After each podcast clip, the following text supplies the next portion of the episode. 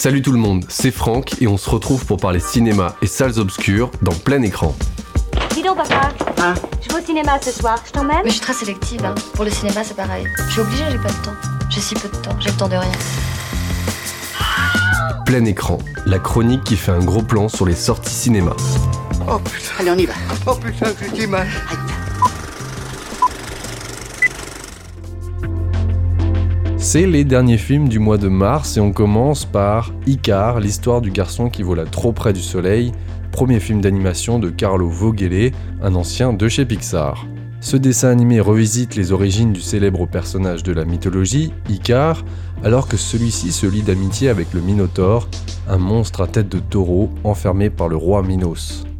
Le réalisateur, dans la construction de son récit, dit s'être inspiré de films comme Le Géant de Fer ou encore Mon voisin Totoro, des histoires où le monstre n'est pas souvent celui que l'on croit et où la curiosité des enfants fait face à la cruauté des adultes. Le but était de redorer le blason du personnage d'Icar, quelque peu minoré dans la mythologie, mais qui prend dans ce récit plus de chair, plus de profondeur. Toute l'enfance du personnage était à créer puisqu'elle était inexistante dans les récits antiques. Côté image, pour trouver l'identité graphique du film, le réalisateur a collaboré avec Édouard Cour, auteur français de BD à succès, dont les dessins ont servi de base de travail aux équipes de modélisation 3D. Qui es-tu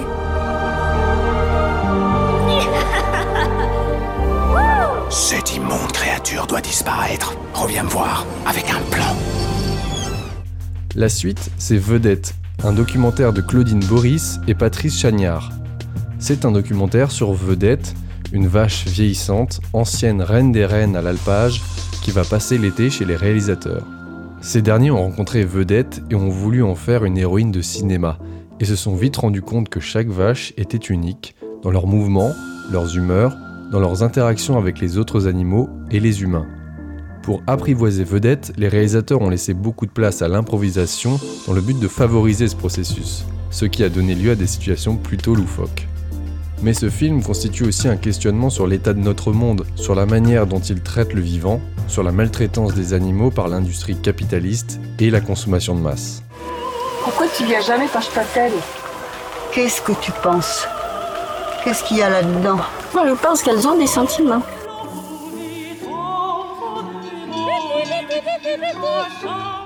Et on finit notre tour de la semaine avec le dernier film de Cédric Clapiche, encore. Cédric Clapiche, réalisateur de L'Auberge espagnole, des poupées russes, de Ceux qui nous lient, entre autres. C'est un film avec Marion Barbeau, Denis Podalides, Muriel Robin, François Civil et Pio Marmaille. C'est l'histoire d'Élise, une grande danseuse classique qui va voir sa vie bouleversée après une blessure pendant un spectacle. Apprenant qu'elle ne pourra plus danser, elle va se rapprocher d'une compagnie de danse contemporaine qui va lui permettre de retrouver un nouvel élan et aussi une nouvelle façon de vivre. Cela faisait une vingtaine d'années que Cédric Clapiche réfléchissait à faire un film sur la danse, lui qui en est un admirateur de toujours. C'est finalement chose faite après quelques projets avortés. Encore se pose comme l'anti-Black Swan, un film lumineux où la notion de plaisir de la danse remplace la souffrance décrite dans le film de Darren Aronofsky. C'est une histoire de renaissance et de reconstruction.